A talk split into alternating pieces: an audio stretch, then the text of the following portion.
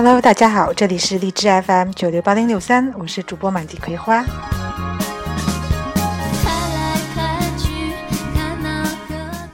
欢迎大家关注我们的微信公众平台“道家 Visa”，D A O J I A V I S A。今天呢，我就说一说加拿大留学二零一七年的最佳优势专业的排名。加拿大呢，它有优美的环境、高品质、高质量的教学，因此呢，吸引了很多留学生来这里留学，甚至留学后，他们选择了留在加拿大，继续未来的生活。而对于专业的选择呢，是很多学生在留学中都会遇到的问题。提前了解一下优势专业，对同学们来说是非常有必要的。今天呢，就来说一说加拿大留学的八大优势专业以及推荐的院校，可以供大家参考。首先，第一个呢就是金融专业。读金融的学生呢，可以从事房地产与金融管理等等一类的工作。这一大类涵盖了广泛的行业，比如说呃房地产、保险业、证券公司。而且呢，由于近些年呢，加拿大的经济繁荣，住房和商品方面的工作需求非常大。虽然最近有放缓的迹象，但是在资本市场，包括研究、销售和交易这些领域，还是保持着丰厚的收入的。在资本市场的任何工作都需要对金融有深刻的认识，销售们呢需要有与客户合作的经验。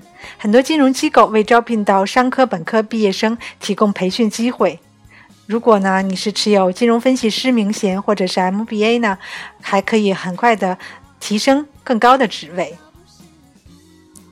他的薪酬水平呢，差不多是平均年薪在八万加币左右，在二零零六年到二零一二年增长率达到百分之十五。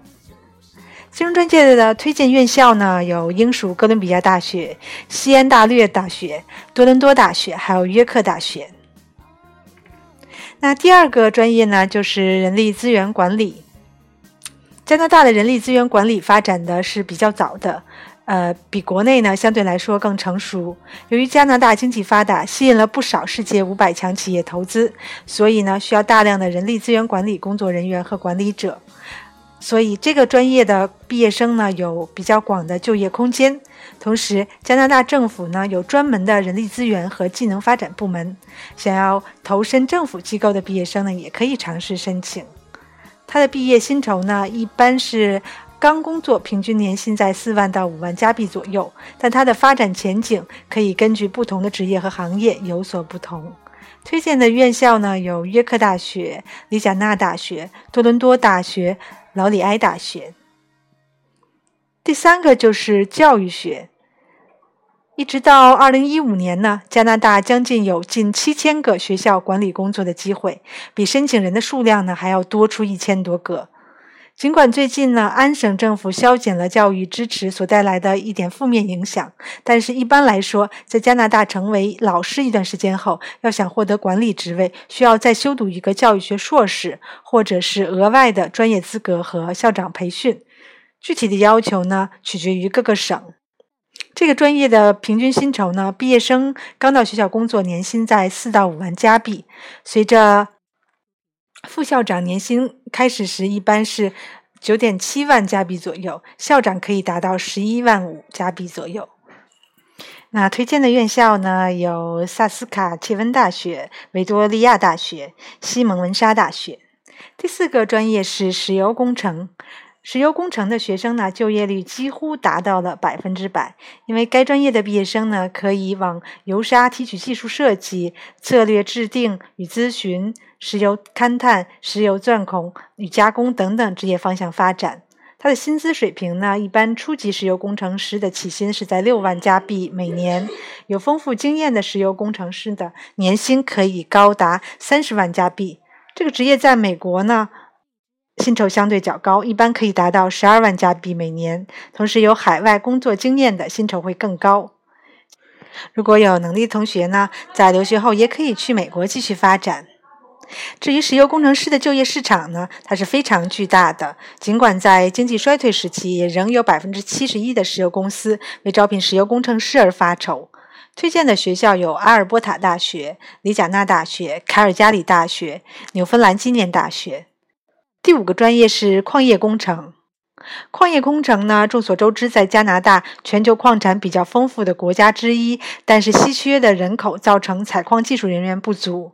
其中，加拿大的多伦多大学工程学院电子工程硕士毕业生 Terry 表示，矿业工程师的就业率和薪酬是多大工程学院最高的专业，就业率几乎达到百分之一百。那他的薪酬水平呢？呃，平均年薪可以达到呃六万四千左右。加币左右，在二零零六年到二零一二年的增长率为百分之二十三。推荐的院校有英属哥伦比亚大学、达尔豪斯大学、劳伦森大学、凯布莱温学院。